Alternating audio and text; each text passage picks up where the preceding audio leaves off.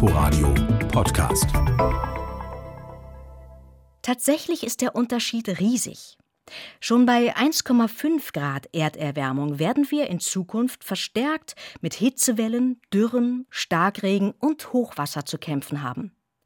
Steigt die Temperatur noch weiter an, wenn auch nur geringfügig, werden sogenannte Kipppunkte im Klimasystem ausgelöst. Diese Kipppunkte führen nicht nur dazu, dass sich der Klimawandel selbst verstärkt, dann werden die Auswirkungen auch unumkehrbar. Schmelzen zum Beispiel die Permafrostböden in Sibirien oder der Arktis, in denen noch riesige Mengen CO2 und Methangas aus der letzten Eiszeit eingefroren sind, würde sich die Klimaerwärmung rasant verstärken.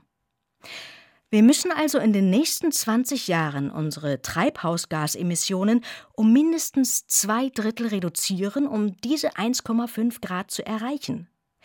Denn sonst haben wir nicht mehr viele Möglichkeiten, den Zusammenbruch unseres Klimas zu verhindern. Inforadio Podcast.